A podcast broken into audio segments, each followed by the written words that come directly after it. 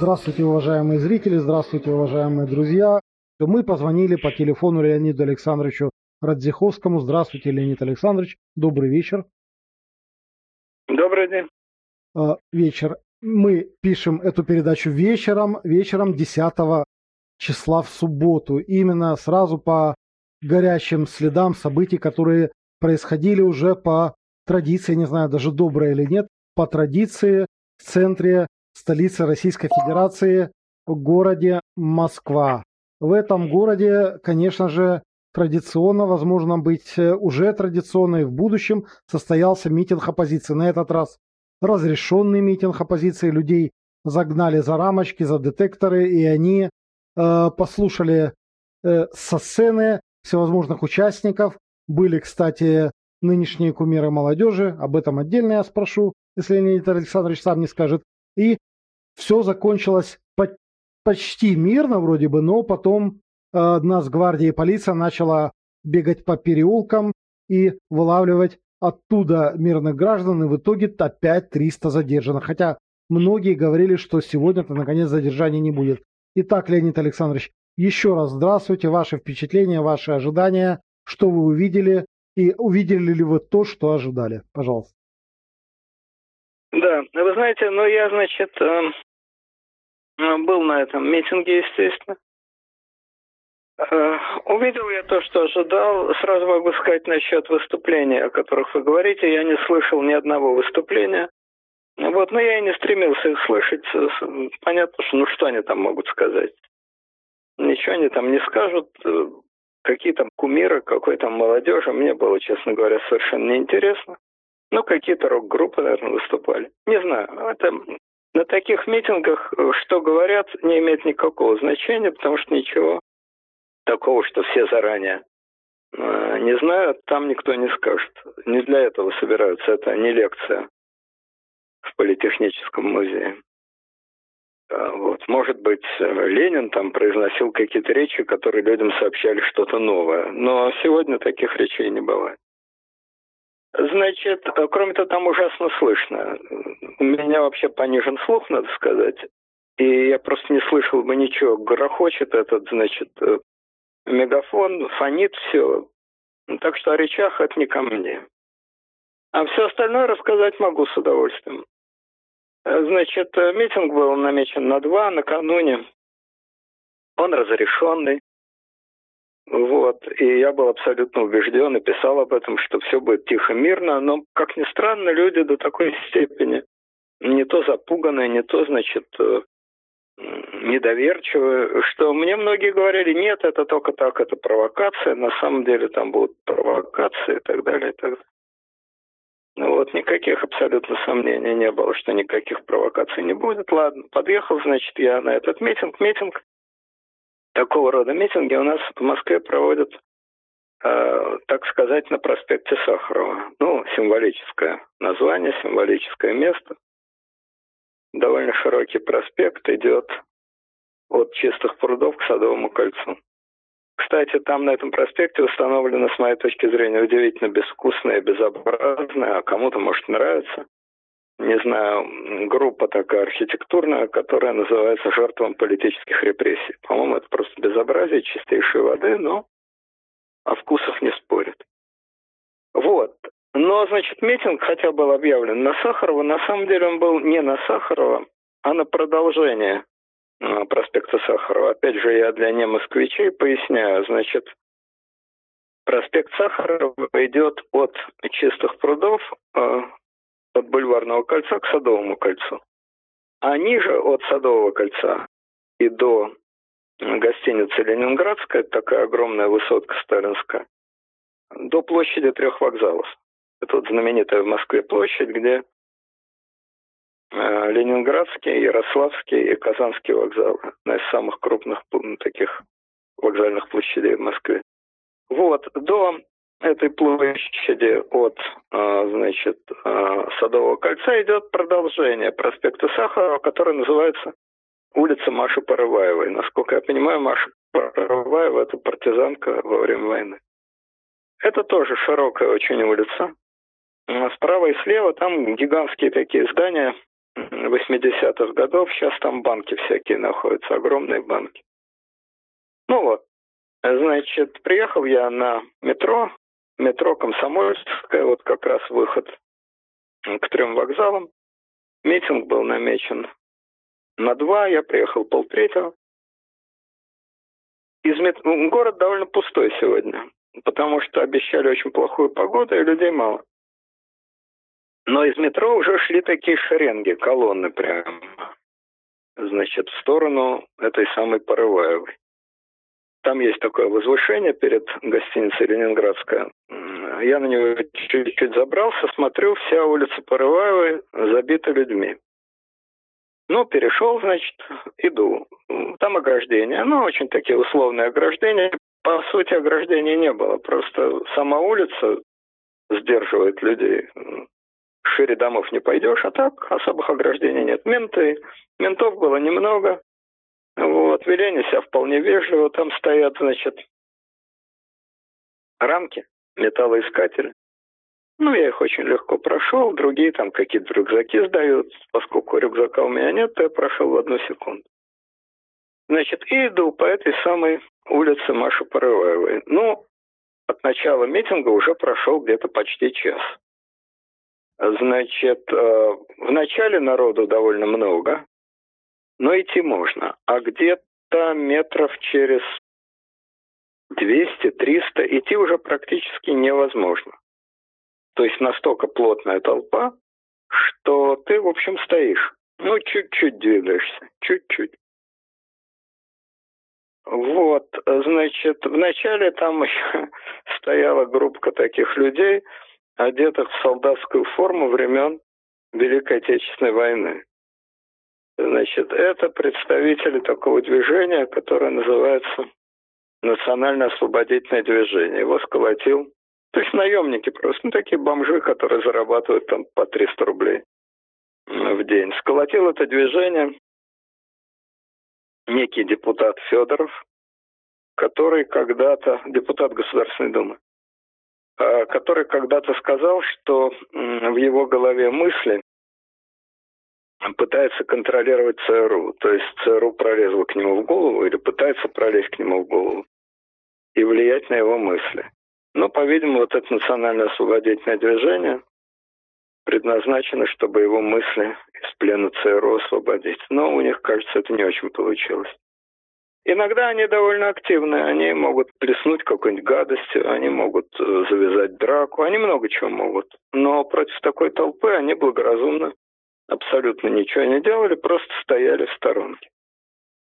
Вот, в толпе масса флагов. Значит, флаги там были левых движений каких-то, красные флаги. Вот. А в середине, значит, рели белые флаги. Это флаги такой, значит, партии Парнас. Это такая партия, которую когда-то создал Касьянов. Ну, как мне кажется, эта партия, кроме как в виде флагов, и не существует. Как, впрочем, подавляющее большинство оппозиционных партий. Флаги есть, партии нет. Вот, были кричалки, ну, такие обычные кричалки. Допускай, допускай, то есть имеется в виду допускай на выборы городской думы. Путин вор. Ну и вот целый ряд таких стандартных кричалок. Люди их кричали, но я бы не сказал, что прям так с огромным энтузиазмом. Вообще я политических, э, каких-то сильно ангажированных политических людей там не увидел по крикам, по поведению. Это очень важно. Это, мне кажется, важнейшее обстоятельство. Значит, ну, первое все-таки, о чем надо сказать, это количество людей. Значит, там, где стоят металлодетекторы, эти рамки, там считают входящих. Ну, милиция заявила, что было 20 тысяч, но это, естественно, глупое вранье. Вот. А те, кто считали реально на входе, насчитали 50 тысяч.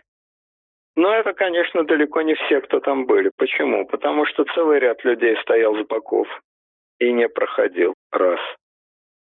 Во-вторых, многие стояли просто на вокзальной площади и не проходили на эту самую, значит, порываю. Во-вторых, потому что через какое-то время металлоискатели вообще, как мне сказали, убрали, и люди просто свободно шли на площадь. Поэтому я думаю, что при всем уважении к этим счетчикам, которые обычно очень добросовестно работают, я думаю, что все-таки было больше. Может быть, не, нам, не намного больше, но где-то, допустим, 60 тысяч, 65 тысяч. Вот это, мне кажется, реалистические цифры.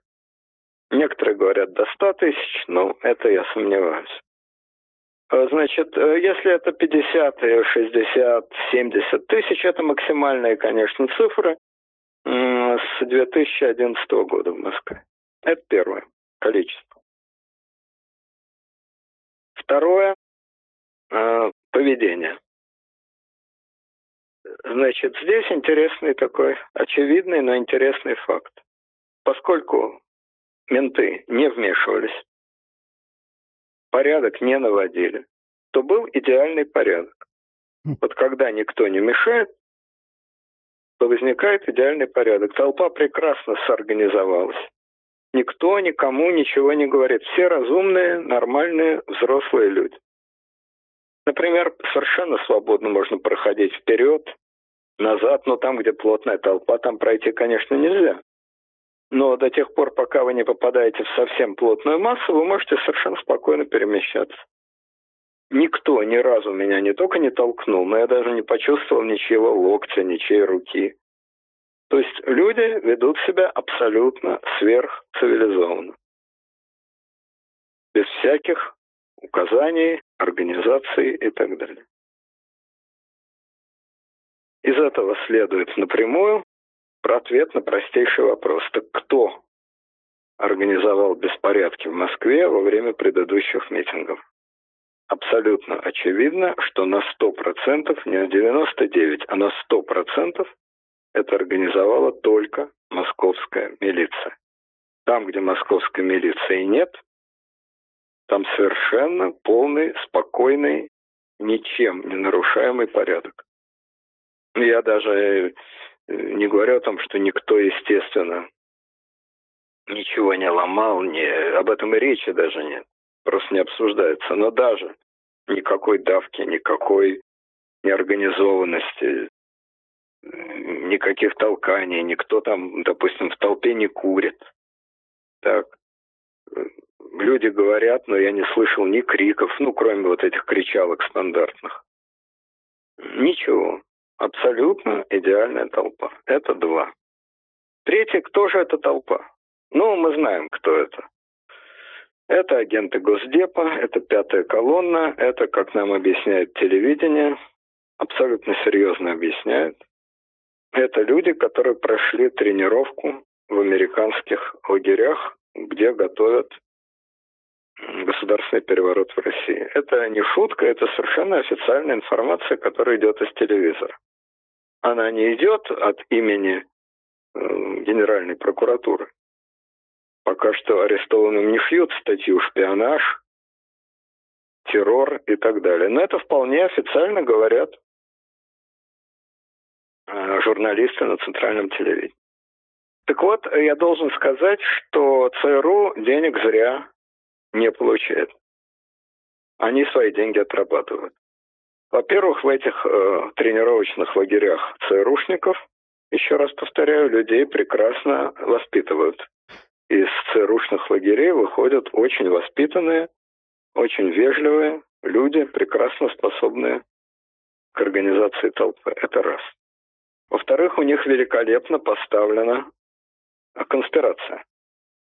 Ну, вы понимаете, что агенты ЦРУ это все-таки специфическая публика. Может и негр затесаться, например. Все-таки Америка. Мексиканцы. Да мало ли кто. Но они так здорово замаскированы под русских людей, что если вы не знаете, что эти агенты ЦРУ, вы никогда в жизни не догадаетесь, что перед вами ЦРУшная агентура. Ну, просто вот в жизни не догадаетесь. По виду идеально русские люди. Я вообще в этой здоровущей толпе не увидел, что странно для Москвы, ни одного кавказца. Вот просто такие нормальные, обычные, сверхрусские лица. И больше ничего. В основном, конечно, мужчины, ну, довольно много и женщин, парочки приходили. В основном молодежь. Но были люди среднего возраста. Ну, таких стариков, как я, немного, но среднего возраста много. Еще одна очень популярная в телевидении и в сетях версия. Это «Золотая молодежь» в поисках острых ощущений.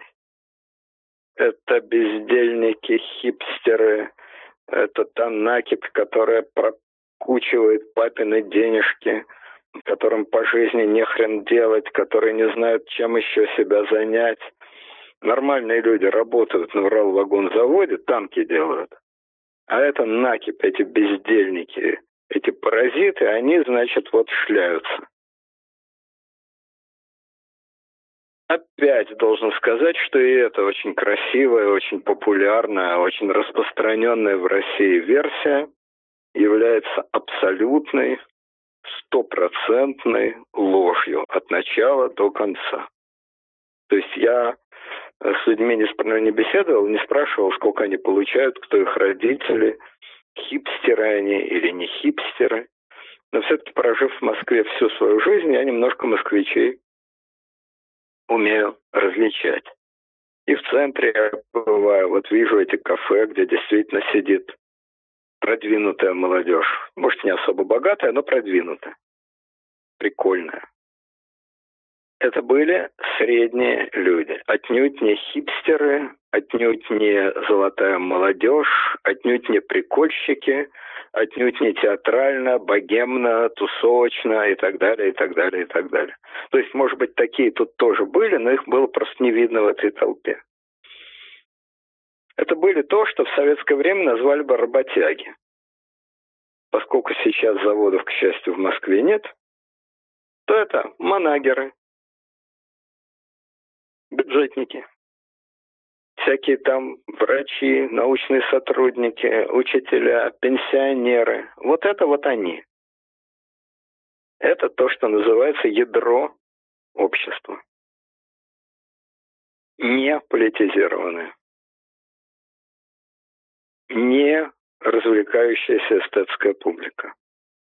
Здоровое, нормальное ядро российского общества. То, что в Конституции, в первой статье Конституции Российской Федерации называется «Мы многонациональный народ Российской Федерации». Но я бы все-таки внес поправку, судя по тем, кого я видел на этом митинге.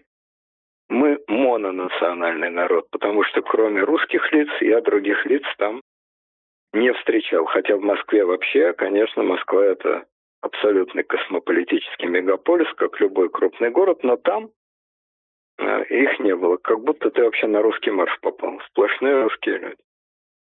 Или вот что я увидел. Это, значит, э, да, и еще раз повторяю, не политизировано. Они кричали все эти политкричалки, но кричали постольку поскольку. Было ясно, что они не нуждаются в агитации и пропаганде, и они пришли совершенно не за тем, чтобы слушать каких-то своих лидеров, кумиров и так далее. То есть, наверное, 5, может быть, 10% присутствующих, они действительно сильно политизированы. И они знают, кто выступает, что говорит и так далее. Но подавляющее большинство, мне кажется, абсолютно этого не знает и этим совершенно не интересуется. Пришли они не слушать э, речи, а пришли они выразить свой протест.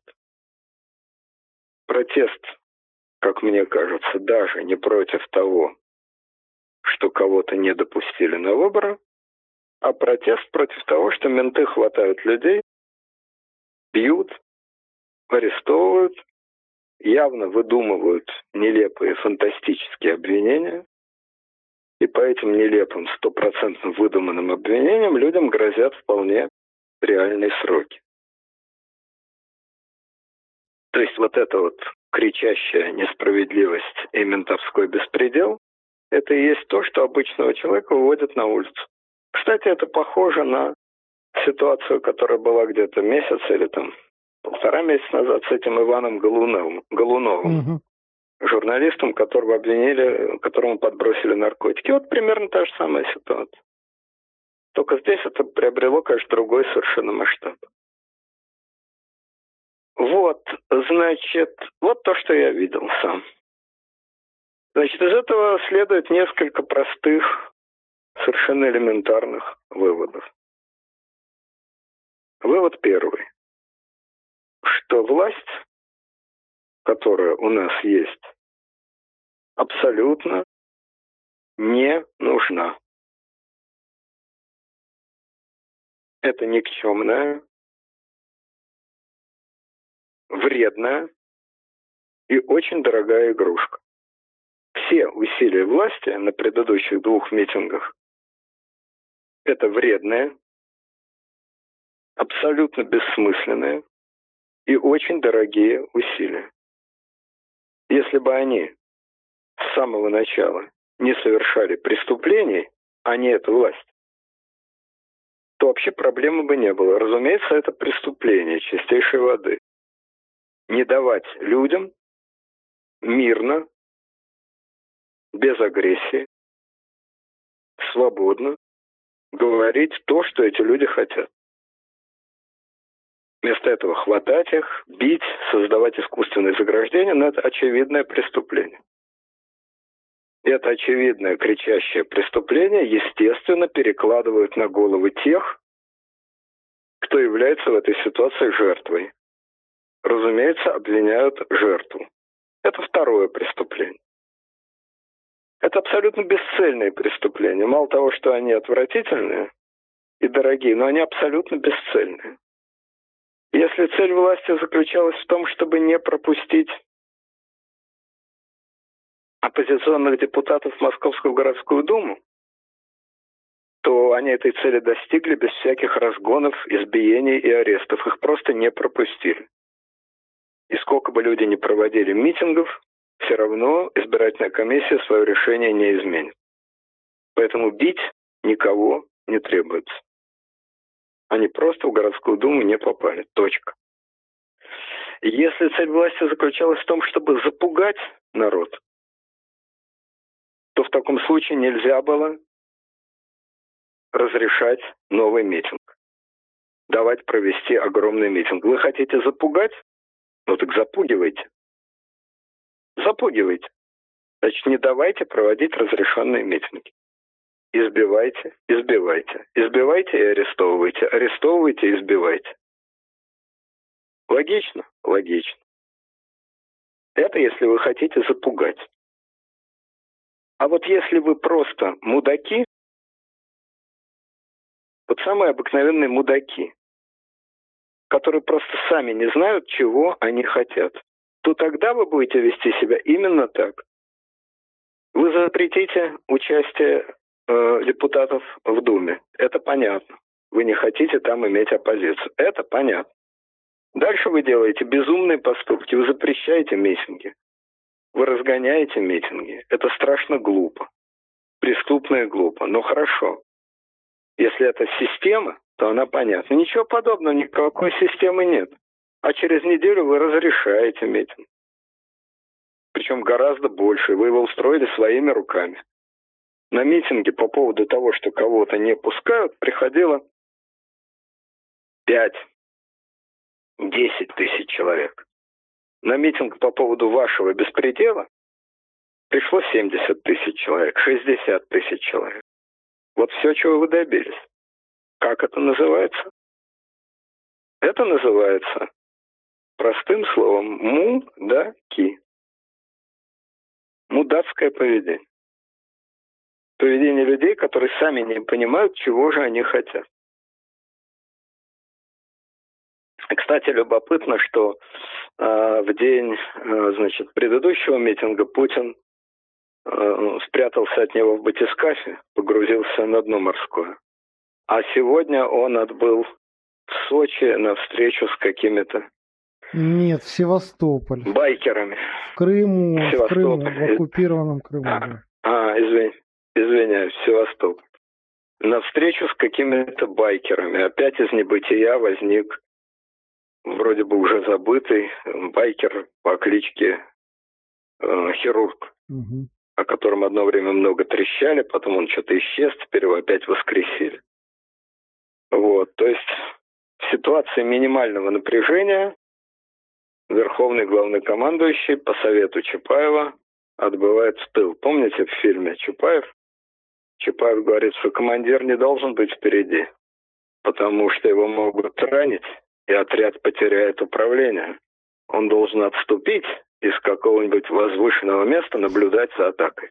Правда, добавляет Чапаев, в конце умелыми действиями командира враг разгромлен и бежит. Где должен быть командир? Опять впереди на лихом коне и первым ворваться в расположение противника. Но... И картофель, картофель при этом двигал по столу, да. Знаменитая сцена. Да, да, да, да, да. Да, да, да, да.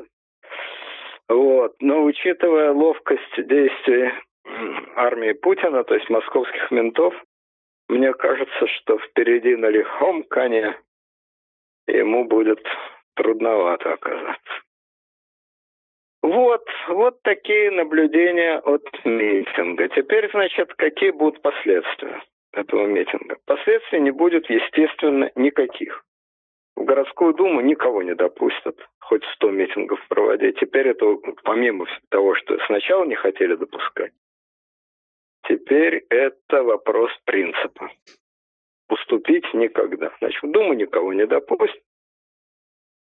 Я думаю, я надеюсь, что все-таки э, фантастические дела, чуть ли не о массовых беспорядках и так далее, прекратят, так или иначе спустят на тормозах, и людям, которых арестовали, там 7 или 8 человек, которым действительно грозят большие сроки. Что этого все-таки не будет, и что как-то они это по-тихому спустят. Это да. Но с точки зрения выборов в Думу, естественно, выборы пройдут. Естественно, ни одного оппозиционного депутата в Московской городской думе не будет. Вот.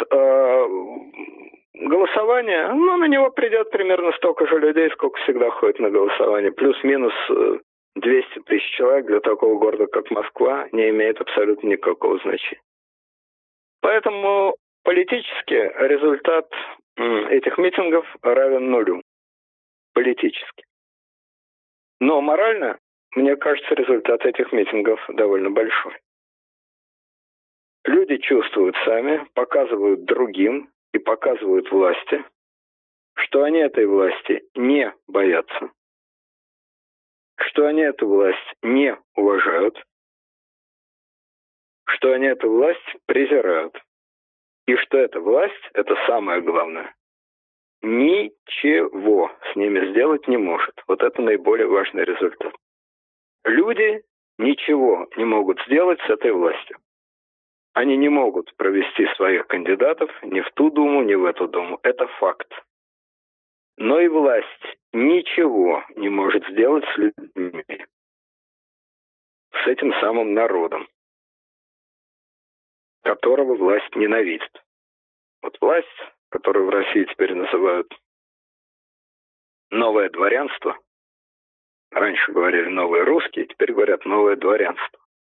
Вот власть этих людей ненавидит. Она, конечно, не считает, что это агенты ЦРУ, что это посланцы Госдепа, но это только уж совсем психически больные люди могут считать. Но она их считает фриками, шариковыми, быдлом, лузерами. Ненавидят. Почему власть так считает? Потому что власть ворует. Ворует у этих людей деньги. А если вы у кого-то воруете, то у вас есть два варианта. Или признать себя вором, или возненавидеть и презирать того, кого вы обворовываете. Третьего варианта нет. Вы знаете, что вы воруете, а признавать себя виноватым вы, естественно, не хотите. Поэтому власть к людям относится ровно в той мере, в какой она, власть, этих людей обдирает. Это совершенно понятно. Но понятно и другое, что вот такие митинги показывают, что власть бессмысленно беспомощна и просто не нужна. Вот так же, как эта власть делает абсолютно бессмысленные, дорогие и никому не нужные вещи в городе, бордюры кладет, Вот точно так же она делает абсолютно бессмысленные, вредные, опасные и дорогие вещи с людьми. Бордюры кладут, а пропуск людям, значит, ограничивают, запрещают и так далее. Есть некоторое количество людей, которые настолько проникнуты внутренним рабством, что они диву даются, а как это вообще может быть?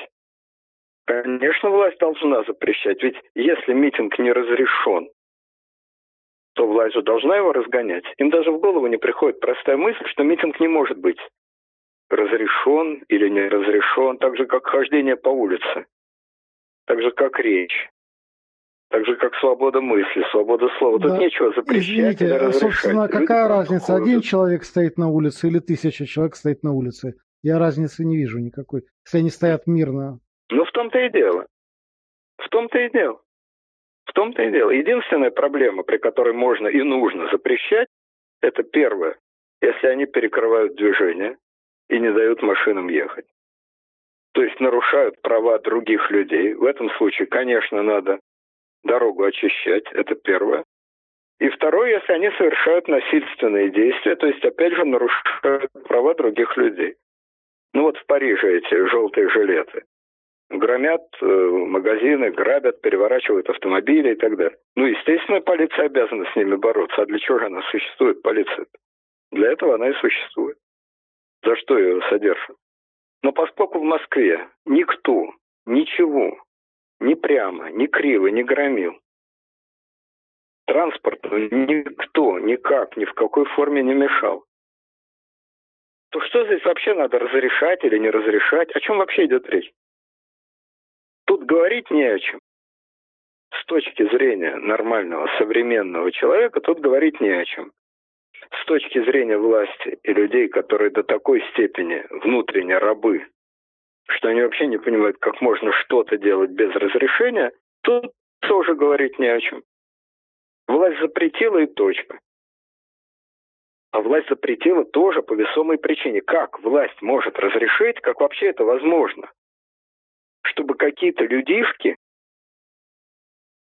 собирались ругать власть. Собрались, чтобы ругать власть. Да как это вообще возможно? собрались ругать легитимную власть. Это же преступники. Спасибо, что их не расстреливают. Ругать они имеют право.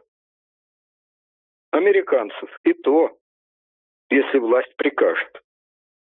Власть свистнет, они сбегутся, будут ругать американцев. Ну, Украину. Ну, могут требовать, чтобы Путин там ввел или вывел откуда-то войска. Опять же, что власть скажет, то и делать. Наше дело телячье, собачье. Что свистнут, то и делаем. Это что ж такое будет, если каждый будет говорить, что ему в голову придет? Это сумасшедший дом будет? Это ж Америка какая-то получится. Одному одно в голову пришло, другому другое. Один Собянина ругает, а другой, извините, Путина ругает. Так что ли? Это что вообще? Мы где живем? Вот искренняя психология бюрократической машины. Она просто не приемлет в принципе. Она осталась, эта бюрократическая машина, она осталась полностью на 100% в Советском Союзе. И люди, которые являются ее добровольными рабами, они не все это за деньги делают, большинство этих троллей действительно за деньги, но многие совершенно не за деньги. Они живут в этой советской парадигме. А другие люди живут в совершенно другой парадигме. И для них также дико, что кто-то регулирует, что они могут говорить, что они не могут говорить, куда они могут ходить, куда они не могут ходить. Для них это также дико, как для власти дико, что можно не регулировать. Это просто два мира. Как говорится, два мира, два шапира. Одни люди считают, что по определению они свободны говорить, ходить и думать все, что им угодно. А другие люди считают, что они по определению не свободны говорить, ходить и думать, а только по приказу начальства. Вот, собственно говоря, в чем конфликт.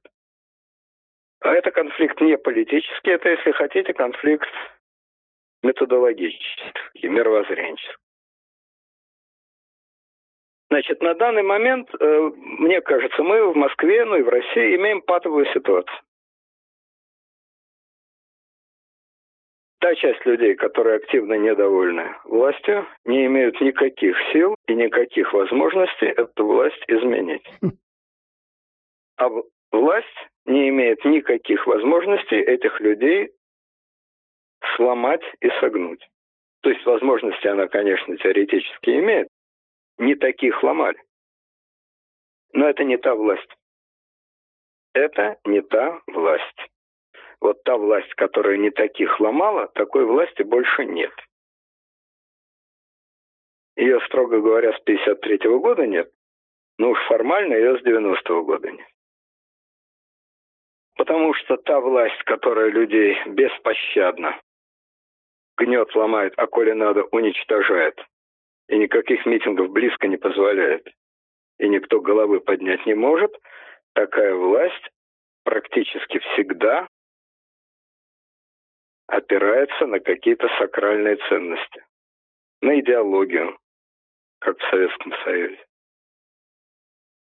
на религию, как в средние века, как в XVIII веке. И так далее. У нынешней российской власти нет никакой идеологии вообще. Ну, а про Бога и говорить смешно. Воровство – это не идеология. Ритуальные заклинания про Америку и НАТО и мировую закулису – это не идеология. Это просто сумма дремучих предрассудков из пьесы Островского, где одна героиня все время боялась, что придут люди с пёсьими головами. Вот американцы в исполнении российского телевидения – это люди с пёсьими головами. Но и это абсолютная стопроцентная ложь, потому что сами пропагандисты ни одному своему слову никогда не верили и не верят. И это проявляется, например, в том, что свое барахло, заработанное проклятиями в адрес американцев, они держат в Америке, покупают там недвижимость, отправляют туда родственников и так далее. Это то самое лицемерие, та самая ложь, которую разложили и погубили Советский Союз. Когда советские журналисты-международники проклинали Америку только с одной единственной целью, чтобы опять туда поехать, чтобы их опять туда пустили. И вот то же самое, тут ничего не изменилось. Поэтому идеологии у этой власти нет. Сил идти на террор у нее нет. Согнуть народ она не может. Но и народ, точнее та его часть, которая выступает против власти, ничего с этой властью поделать не может. Тем более, что никаких организаторов нет. Я даже не говорю там об организаторах масштаба большевиков, Ленина и так далее. Об этом даже речи нет. Но вообще никаких. Мы не сделали скандала. Нам вождя не доставало. Настоящих буйных мало. Вот и нету вожаков. Настоящих буйных немало, настоящих буйных просто нет вообще. Поэтому это такой параллелизм. Власть отдельно, народ отдельно. Но это часть народа, часть. Огромное большинство народа, 90%, вполне равнодушны никакого участия ни в чем, естественно, не принимают, что вполне нормально для любой страны. В любой стране подавляющее большинство людей вполне равнодушно. Но проблема в том, что среди народа есть некоторая часть, и она увеличивается, хотя и не очень быстро, но увеличивается, людей, которые активно не приемлят эту власть, а вот людей, которые активно готовы защищать эту власть, их просто нет вообще. Есть менты, есть нанятые за деньги тролли, есть люди с внутренней рабской установкой, что любая власть права, но эти люди защищать данную власть не могут, потому что ничего сказать про эту власть они даже себе не могут хорошего. Могут только Америку ругать, но Америка это далеко. Вот такой вот параллелизм, такой вот вечный пад – эти не могут, и те не могут. Но я думаю, что в итоге это все разрешится тем, что, конечно же, власть уйдет. Потому что количество людей, которые недовольны, активно недовольны, оно увеличивается. Противопоставить им, кроме погружения в батискаф, нечего. А если бегать от них в батискаф, то в батискафе останешься. Леонид Александрович, да, действительно патовая ситуация напоминает из истории знаменитое стояние на реке Угре. А вы говорите власти, вы э, давайте раскроем немножко это слово власть это Путин, потому что многие, особенно оппозиция российская, почему-то там ругает Собянина, ругает полицию, ругает власть, постоянно вот это слово власть, власть, власть. И редко, редко кто говорит Путину почему-то.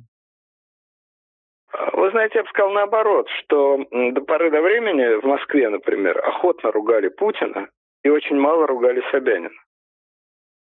И это понятно почему. Потому что Путин высоко, и ругать Путина совершенно безопасно. Вот чем э, опасность ругания обратно пропорциональна э, квадрату расстояния. Чем дальше, тем легче ругать. А чем ближе, тем опаснее ругать. Вот ни одно московское СМИ не хочет ругать московского мэра. Лужкова ли, э, Собянина ли. Почему не хочет? Ну, просто потому что они помещения в Москве занимают. А за аренду ни хрена не платят. А если им положить полную арендную плату, они в трубу вылезут. Ну, даже такое простое соображение. А есть еще тысяча других. Люди получают массу льгот, самых разных. Их перечислять час не хватит. От медицинских до... Ну, в общем. Потому что московская ментура. А, значит, э, следственная комитет организация, конечно, грозная, но все-таки достаточно далеко. Ну и так далее. Потом многие личные, так сказать, опять недвижимость. А, значит, э, кроме недвижимости есть еще много других ниток, которые привязывают к Собянину. Поэтому власть обычно легко понимают Путина или там, но легче всего ругать вообще. Вторая по степени легкости – ругать Единую Россию. Ее не ругают только гневой. Ее ругают все. Третий – это Путин. Опять потому, что Путин далеко, и Путину наплевать, кто что о нем говорит. Естественно, если говорить более конкретно, то это, конечно, не Путин. Путин – это один человек. Да? Это администрация президента. Вот все, что сейчас, например, происходит в Москве, это, естественно, организовывает же не лично Путин. Это организовывает администрация президента. Выборы в Москве сначала э, была общая установка от администрации президента, если уж совсем конкретно, отдела внутренней политики администрации президента, который, собственно, за все это отвечает. Вот, сначала была общая установка о том, что оппозиционеров допускать в городскую думу нельзя. А уж как вы это сделаете, это было полностью поручено э, мэрии. А мэрия, в свою очередь, передала приказ Московской городской избирательной комиссии, которая оказывается тем самым стрелочником, который максимально виноват. Но мэрия и Московская городская избирательная комиссия завели ситуацию в полный тупик.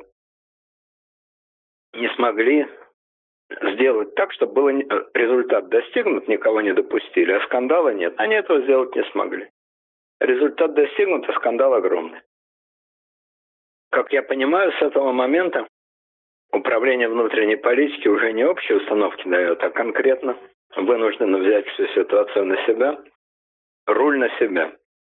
Поэтому я думаю, что сейчас как раз мэрия к этому имеет достаточно отдаленное отношение. Этот скандал уже решается в обход ее, хотя шишки теперь, вот теперь, все шишки валятся, конечно, на Собянина.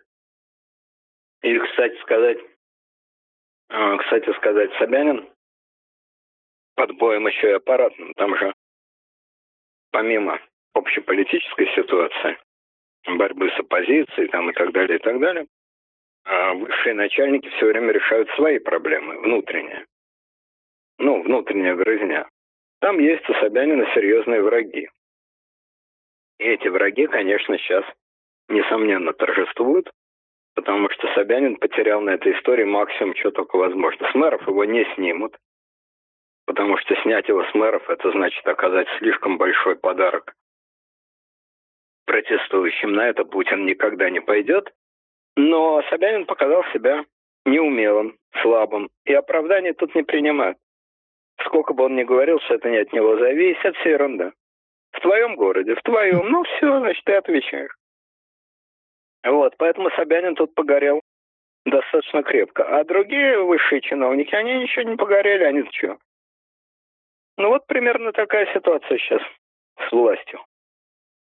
А скажите, пожалуйста, как по-вашему, э, у вас какое мнение на будущее будет? Будет это теперь каждую субботу? И если да, то как долго? Сколько еще таких суббот э, будет видеть Москва? Ну, это мне сказать трудно. Смотрите, значит, во-первых, выборы эти знаменитые, Московскую городскую думу, будут 8 числа. Ну, я думаю, что по этому поводу тоже, наверное, какой-то митинг будет, потому что кандидатов не допустили, выборы прошли. Я не думаю, что на этих выборах будут какие-то фальсификации, по той простой причине, что не против кого фальсифицировать. Кстати, э, выиграли наибольшую в этой ситуации, естественно, коммунисты. Потому что все недовольные, кто пойдет все-таки голосовать, многие же пойдут голосовать, они проголосуют теперь за коммунистов. Коммунисты никакая абсолютно не оппозиция, это самая надежная опора власти. Но они считаются, должность у них такая фрондера. Поэтому они свою маржу без всяких своих усилий с этого дела сняли. Знаете, как такое выражение? Сначала шумиха, потом неразбериха, потом поиски виноватых, потом наказание невиновных и в конце награждение непричастных. Вот коммунисты – это те непричастные, которые на этом деле крупно выиграют. Ну вот, но я думаю, что по результатам этих митингов, этих выборов, значит, какой-то митинг все-таки будет, а потом, наверное, пойдет на спад, ну сколько ж можно. Собственно говоря, сейчас вопрос один, который действительно людей беспокоит, злит, оскорбляет. Это прекратить уголовные дела против заведомо невиноватых людей, которых свинтили которым шьют какие-то фантастические дела. Если хоть капля рассудка в администрации президента есть, а решает это, конечно, она, то я думаю, что они эти дела скажут спустить на тормозах. Изменить статью, перевести там на подписку о невыезде, а потом как так потихоньку-потихоньку, не, не разом, что вот, дескать, торжественно освобождаем с цветами и музыкой встречайте. Нет, конечно.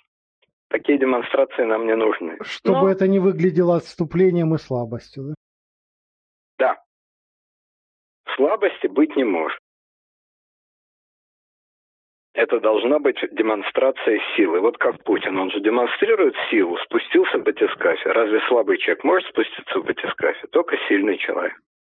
Вот поехал встречаться с байкерами.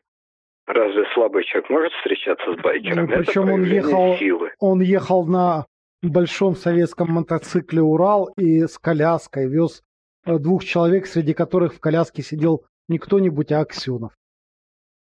А, вот так, да. Там эпическая картина ну, была просто. Ну, в таком случае ходили всякие неприятные слухи про Аксенова. Ну, теперь, значит, слава богу, эти слухи развеялись, по крайней мере, на какой-то довольно длительный период времени Аксенов может сидеть, сидеть спокойно в своей коляске.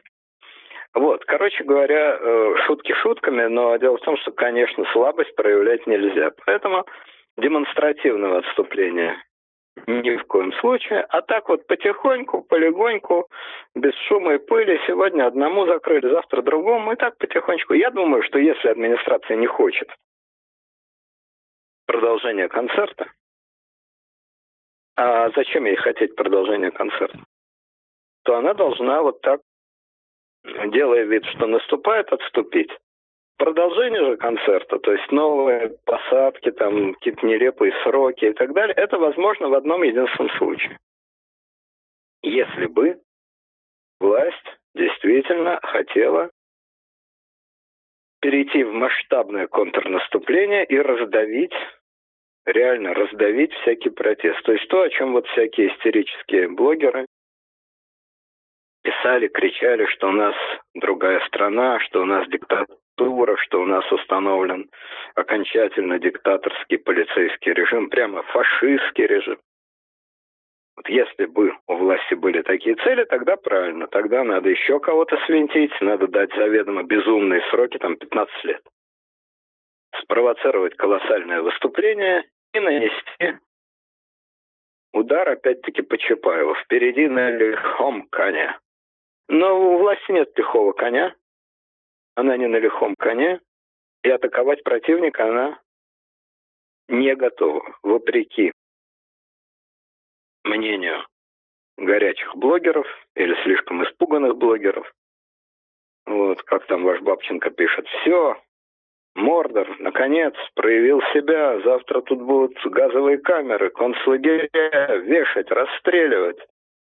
Вот это неправда. Ничего этого не будет.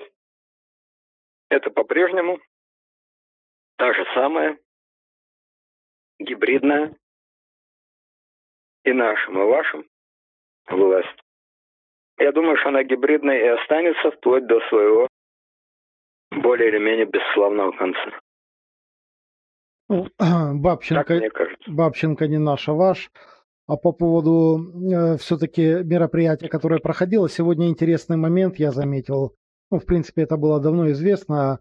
Э, сложилось так, что у современной молодежи российской, э, естественно, я отношусь к этому явлению негативно, более или менее, но современная российская молодежь, у нее сегодня кумиры – это э, рэп-культура, российская рэп-культура. К ней можно относиться по-разному, но тем не менее сегодня были с протестующими такие личности, как Нойс, Оксимирон, Ресторатор. То есть это ну, культовые фигуры в современном российском обществе. Как к этому не относись. Как вы считаете, если эти люди перешли на эту сторону, насколько это может усилить позиции оппозицию, и оппозиционеров, потому что действительно это культовые фигуры сегодня молодежи, и раньше они так явно не выражали свои симпатии. Вы знаете, я, в отличие от вас, никого из этих людей вообще имен-то не знаю, поэтому мне трудно сказать, какие они там культовые. Но вот что, что Ой, я могу Я бы сам с удовольствием, у меня работа такая, что сделаешь. Я понимаю, да. Не, ну, может, это талантливые люди, я просто ничего о них не знаю. Я из российских певцов знаю. Ну, по факту, вот это самые популярные личности Поп. среди молодежи. То есть этого достаточно. Отсюда дальше двигаем. Я знаю, вот группа Санк, это группа Ленинград, mm. значит, э, группа Ленинград, э, действительно очень популярный у них лидер, я забыл его фамилию, но я прекрасно Шнур. знаю, он действительно Шнуров, Шнуров. Шнур, совершенно верно, Шнур. Его, вот его я знаю. Есть еще один певец, по-моему, очень интересный, очень толковый, такой Семен Слепаков. Он пишет социальные песни, очень хорошие песни, по-моему, интересные. У него есть совершенно замечательная песня «Нефть». Вот. Он, конечно, настроен абсолютно оппозиционно, безусловно. Да и Шнур достаточно оппозиционно настроен. Вот. Я не знаю, кто, есть ли сейчас певцы какие-то в России, э, которые бы подпевали власти. Я просто таких не знаю. Я думаю, что певцы люди очень чуткие, очень чувствительны. Э, я думаю, что подавляющее большинство из них абсолютно занимает нейтральную позицию. Потому что подавляющее большинство населения занимает нейтральную позицию. Но певцов про властных а я думаю, что сейчас просто нет. Так же, как нет на самом деле и актеров талантливых провластных, и фильмов провластных. Э, люди искусства, они беспринципны и чутки.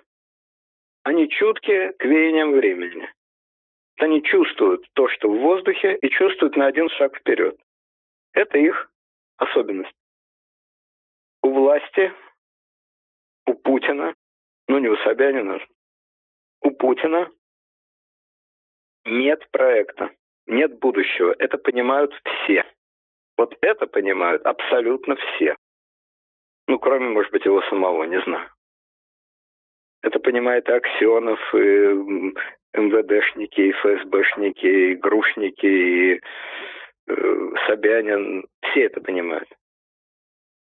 Сказать нечего. Будущего нет. Проекта нет. Ну вот как у Брежнева. К Брежневу же хорошо относились на самом деле. Анекдоты это были не злые, а добродушные. Человек он был добродушный, и относились к нему добродушно. Он людям делал много хорошего. И люди это чувствовали.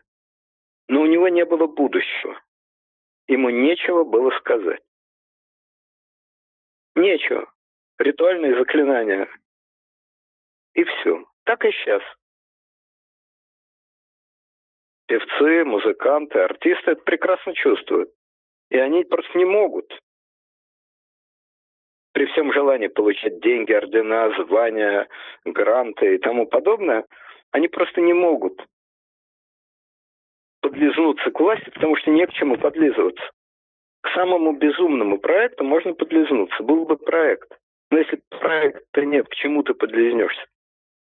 Ну что, снимать фильмы о том, как американцы создают э, лагеря, где учат людей Чему учат? На улице выходить? Ходить учат.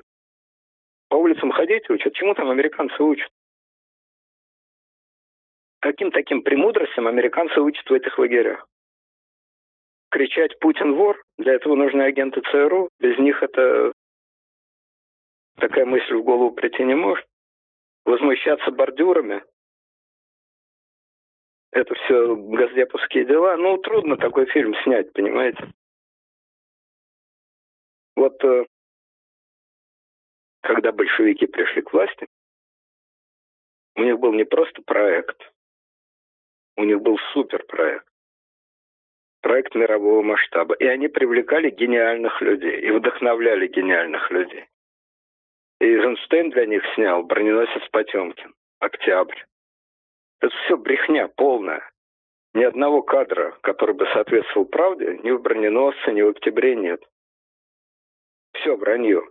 Но это гениальное вранье. Это гениальное вранье, потому что гениального человека завела гениальная идея. Маяковский, Мерхольд, Эйзенштейн. Да кого там только не было. Шолохов, в конце концов. Так. А тут сказать нечего, пустота. Кроме хирурга, Тина Канделаки и вот этого э, мужа Собчак, забыл его фамилию. Ну, поэтому дело не в том, что какие-то отдельные рок-группы переходят, так сказать, на сторону рэпера, там, переходят на сторону оппозиции. Дело в том, что власть не может ничем привлечь. У нее нету той завиральной идеи. Идея была отнюдь не великая, вполне провинциальная, но она была. Крым наш, русский мир, пиндосы. Ну, она все, ну, слушайте, ну сколько ж можно одно и то же? Одно и то же и ни шагу вперед. Вообще же ничего не происходит. Вот мы боремся с пиндосами 20 лет. Ну, Путин у власти ровно 20 лет. 20 лет мы боремся с пиндосами. Ну и что? Что набороли-то? Да и бороться с ними как-то стрёмно. Как же с ними бороться, когда Трамп чуть не лучший наш друг? Значит, надо бороться с пиндосами, но не дай бог не зацепить Трампа. Так что ли? Ну, чепуха какая-то получается. Ненатурально. Как-то это значит, между стройками как-то надо проскочить. Я вообще, я не смотрю телевизор, поэтому я не знаю, как бедолага Соловьев выходит из положения. А уж если, не дай Господь, произойдет какое-то замерение с Украиной, с Зеленским, то я вообще не понимаю, о чем телевизор будет говорить. Ну, о чем-то же он говорить должен. Он же не может молчать. Сейчас у него единственная тема Украина. Какая она ужасная, как все погибло и так далее. И, так далее. и то уже как-то трудно трудно, потому что неизвестно, что завтра будет с Зеленским. А представим себе невозможно. Точнее, очень даже возможно, более чем возможно. Причем я говорю, у вас там уже год, наверное, два. Ну, завершат они, наконец. Разведут они эти самые войска, и наступит, наконец, полная тишина. И чего? А что говорить-то? Ну, будут как ругать. Ну, ну, это ж уж какая-то будет совсем ни к селу, ни к городу.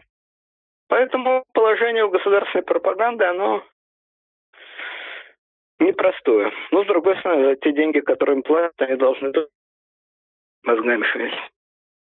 Э, Леонид Александрович, вы только что упомянули, что э, если вдруг замириться с Украиной, сегодня наблюдал я, ну, смотрел трансляции всякие, наблюдал интересные моменты, были в народе э, среди протестующих украинские флаги, и произошла стычка, драка по этому поводу с матерком, все как положено.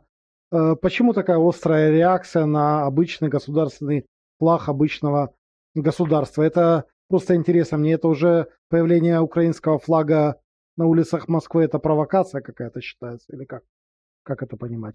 Вот ну, была куча флагов знаю, чем, ЛГБТ, например, э, ничего, все нормально. Украинский флаг уже вызывает менее, меньшее раздраж... Э, большее раздражение Э, у людей каких-то определенных, чем, например, флаг геев каких-нибудь? Знаете, я не знаю, я просто не видел этого дела, но я, во-первых, не думаю, что это у людей вызывает. Ну, там, там было как, там это... кто-то стоял с украинским флагом э, на плечах, и к нему подбежал другой человек, другие люди, и начали кричать, ты провокатор, вон отсюда, из митинга, э, провокатор и так далее.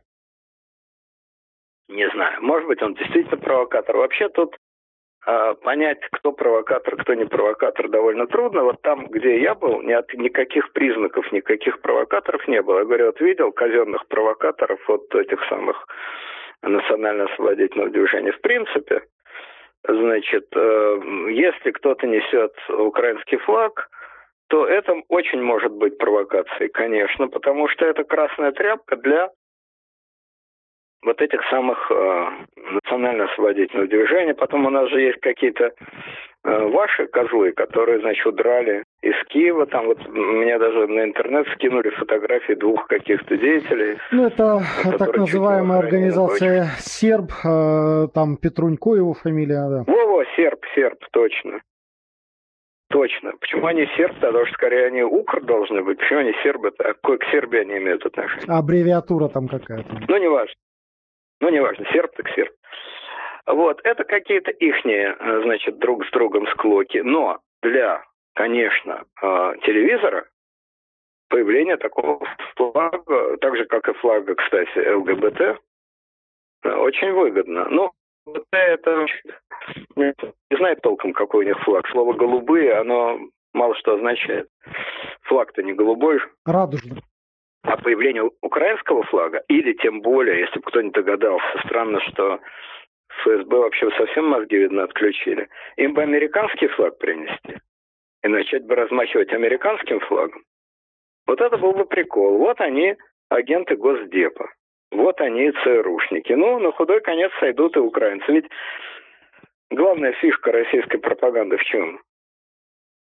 Нет у нас внутренней оппозиции. Вот ведь что все время повторяет российская пропаганда. У нас в стране, конечно, огромное количество недостатков. Воровство, бесхозяйственность, бестолковость. И с этими недостатками Путин борется как может. Именно Путин борется. Но что может Путин один? Помогать ему надо. Очень много недостатков, очень много проблем. Но Проблема оппозиции в том, что она ведь не борется с недостатками, а она против России. А если она борется против России, то кто же, на чьей же она стороне? Если она против России, то на чьей она стороне? А вот на стороне Америки, на стороне Украины. Со своими недостатками мы сами поборемся. А они иностранные агенты. Вот и все. Ведь больше сказать нечего. Иностранный агент, к этому прикрепляется, безусловно, рефлекс. Иностранный агент. Ну, чей иностранный? Ну, Не Зимбабве ведь, наверное. А, Леонид... Не турецкий, не, не дай бог, китайский. Попробуй вот китайский факт. Тебя тут такой порошок сотрут, вышибут из телевидения и откуда угодно. Попробовал бы какой-нибудь российский журналист вякнуть слово про Китай. Его бы на молекулы растерли на родном центральном телевидении. А вот Украина то самое. Ну, Америка. Ну, НАТО. Но у НАТО флага-то нет, насколько я знаю.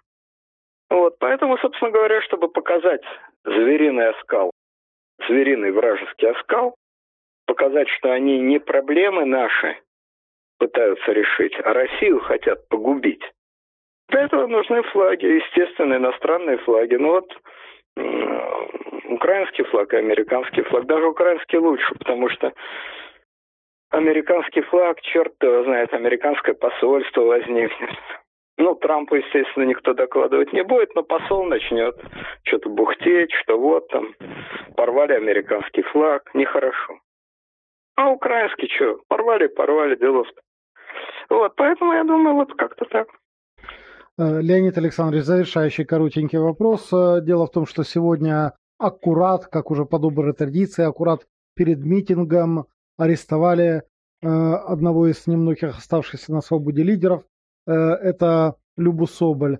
Там бравые ребята в полной амуниции, буквально киборги такие с оружием, ломали ей двери на, в резервной их студии и увезли ее на автобусе в известном направлении и у меня к вам вопрос. Как вы думаете, почему постоянно аресты вот эти перед митингами? Неужели что-то, если Соболь вышла бы на сцену, что-то изменилось бы там? Ну, разумеется, бы абсолютно ничего не изменилось. Безусловно. Но тут, я думаю, как раз в этом поведении какая-то логика есть. Вот если э, в преследовании обычных людей, когда хватали сотни людей, а потом разрешили митинг, Вообще никакой логики нет. Ни репрессивной, никакой. То в отношении лидеров тут, мне кажется, логика есть. А дело вот в чем. Они запугивают любого, кто пытается стать во главе оппозиции. Дело не лично в Соболь и даже не лично в Навальном. Они просто показывают четко. Любой человек, кто бы он ни был, если он захочет попытается стать во главе оппозиции, с ним поступят пока что жестко. Пока что жестко. А надо будет, поступят и жестоко. То есть дадут большой срок, например. Навальному уже, видимо, не дадут, потому что Навальный уже вышел на тот уровень, когда власть боится, реально боится дать ему большой срок. Но Навальный-то один, а вот всех остальных. Это совершенно правильная, на самом деле, точка э, позиции власти. Выбивать выбивать потенциальных организаторов, не давать э, поднять головы, не давать сорганизоваться. Они боятся организаторов. По учебнику это правильно. По жизни это глупо. Почему глупо? Потому глупо, что эти организаторы, Соболь, Яшин, Э, Гудков, можно к ним по-разному в человеческом плане относиться. Я скорее им симпатизирую. Я их не знаю, но симпатизирую просто потому, что это люди достаточно храбрые. Лично храбрые. А храбрость всегда вызывает, ну, у меня, по крайней мере, вызывает симпатию. Итак, по-человечески им можно симпатизировать. Но как организаторы они, конечно, абсолютно ничто. И поэтому я не понимаю, чего власти их боятся, но они превентивно боятся. Их задача, по-видимому, сформулирована как-то так. Создать такую атмосферу, чтобы никто не рисковал становиться профессиональным организатором оппозиции. Я, как всегда в этом интервью без конца а, поминаю Ленина и цитирую, но невольно, потому что когда речь идет о революционных событиях, ну кого еще цитировать? Вот я, кого еще поминать? Вот я поминаю. Он же говорил, что дайте нам организацию профессиональных революционеров. Ну, не вполне корректно, что значит дайте. Он ни у кого не просил дать, он ее сам создал с нуля. Переформулируем. Если мы создадим организацию профессиональных революционеров, мы перевернем страну. Сейчас революционеры, в принципе, другие, они, естественно, ничего общего не имеют с большевиками, они не могут заниматься террором, они не могут заниматься насильственными действиями, но, тем не менее, это профессиональные борцы с режимом, профессиональные организаторы политических действий против власти. И власть говорит, вы хотите профессионально с нами бороться? Отлично. Мы вас будем преследовать, не дадим вам поднять головы. В заключение я вам должен сказать, что эта позиция абсолютно понятная по учебнику и абсолютно понятная любому российскому гражданину. Так, в действительности совершенно безумно. Совершенно безумно. Вот объяснить это, например, а, европейцу просто невозможно. Почему невозможно? Да потому невозможно, что не может быть в нормальной цивилизованной европейской стране представление о том, что люди, политики, делятся на своих и врагов. Это точка зрения только диктаторского режима. Потому что при диктатуре есть часть населения своя, а есть враги. В европейской стране такого быть не может в принципе. В принципе не может быть. Самая злейшая оппозиция, которая оскорбляет, поносит, издевается, нарушает все мыслимые и немыслимые правила. Ведет себя отвратительно, как издевались над несчастной Терезой Мэй. Осмеивали ее болезнь. Ну, вообще, это же нет предела бесстыдству. Осмеивать человека за то, что он болен. Это сочувствие должно вызывать? Нет, били и в эту точку. Нет, и в это били. Но эти люди, которые это делали, точно такие же граждане. Точно так же защищены, как сама Тереза Мэй. Полиция, Скотланд-Ярд, Ми-5, Ми-6 защищают политических и неполитических э, граждан и деятелей Англии абсолютно безотносительно к тому, как они относятся к текущему правительству. Тереза Мэй и самый распоследний, самый бесстыдный ее критик абсолютно равные граждане. И им обоим гарантирована абсолютно одинаковая степень защиты перед законом. И это не пустые слова. В том-то и дело, что это не пустые слова, это реально так. Вот ведь что такое демократическая страна. А вот что такое диктаторская страна. Где есть люди правильные, а есть неправильные. Есть первый сорт, а есть второй сорт. Это две абсолютно разных парадигмы политического сознания. По одной парадигме беспощадная оппозиция необходимая, нормальная, естественная часть политики. Ну, если они, конечно, террором не занимаются. А все остальное, любые оскорбления, разоблачения, подлянки, это абсолютно нормально. Это избиратель разберет, что правильно, что неправильно, что этично, что не этично. А при диктатуре все ровно наоборот хороши, правы и защищены только те,